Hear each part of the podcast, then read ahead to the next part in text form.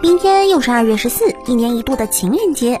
和往年线虫们满大街乱逛、泡吧、蹦迪、吃饭、看电影一条龙不同的是，今年由于形势严峻，所以建议大家都在家各过各的。而为了让大家能够感受到情人节的不同，日本的视频网站也纷纷推出了适合的动画影响读者。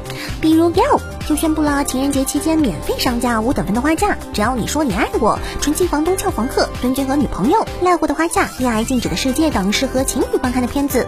而其中就像东京电视台一样放片不走寻常路的阿贝玛 TV 却表示，大家应该适合看这个。哼。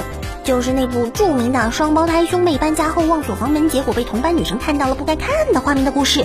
他们不但放，而且还一次性播出全部十二集。嗯，这一操作看来是有内鬼啊！祝愿全世界有情人都是亲兄妹，难道就这么有趣吗？那至少放一下清纯派的俺妹也好啊！你们说对不对？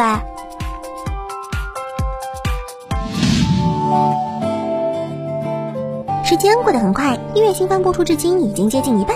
那么究竟哪些动画比较受欢迎呢？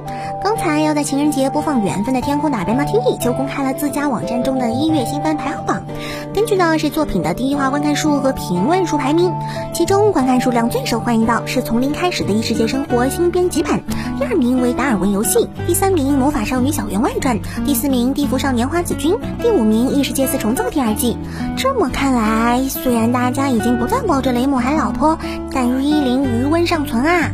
五名中有两部都可以算他的主场，也就是说，只要等新集的开播，这部曾经的热门大作就将再次展现它的魅力。嗯，不过这类故事果然还是一口气看完才够爽啊！出的太慢，还是让人心焦到不行。话说，雷姆后面到底会不会复活啊？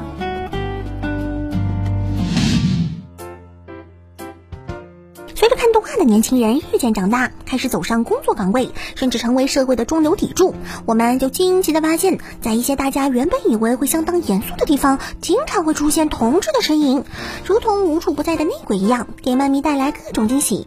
一期日本东海大学（简称东大）的国语入学考试就出现了整夜的凉宫春日的忧郁的文章作为试题，给看过本作的老宅们带来了相当的优势。可以想象，这出卷老师肯定是个隐藏极深的老宅。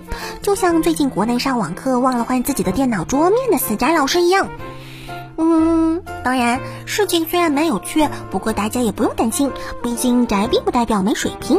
事实上，能够紧跟时代潮流、喜好和年轻人更加接近的老师，或许在教学，特别是理解学生这点上，会做得更好呢。因为疫情而不能出门，自我隔离在家的小伙伴，最近是不是吃泡面什么的都快吃出抑郁症了啊？那么接下来，让我们来一起看一下《名侦探柯南：咖啡二零二零》的一些菜肴吧。这个打着柯南名号的动漫主题咖啡厅，在新的一年里推出了又一套新的菜肴。看图应该有咖喱肉饼、蛋包饭套餐、香煎鸡腿、炒饭、煎饺、拉面、蛋糕等等。哇，不行不行，越看越饿。所谓的旧的画面，看一眼菜肴，吃一口白饭能嚼出烤鸭的味道，完全就是骗人的嘛！哎，也希望这次的疫情快点平息，能够让人继续安安心心的上街买好吃的了。原创动画《天晴烂漫》的消息是我们之前就一直关注着的，近期本作又发布了第二弹的 PV。给大家展现了本作精良的制作和个性十足的人物及机车。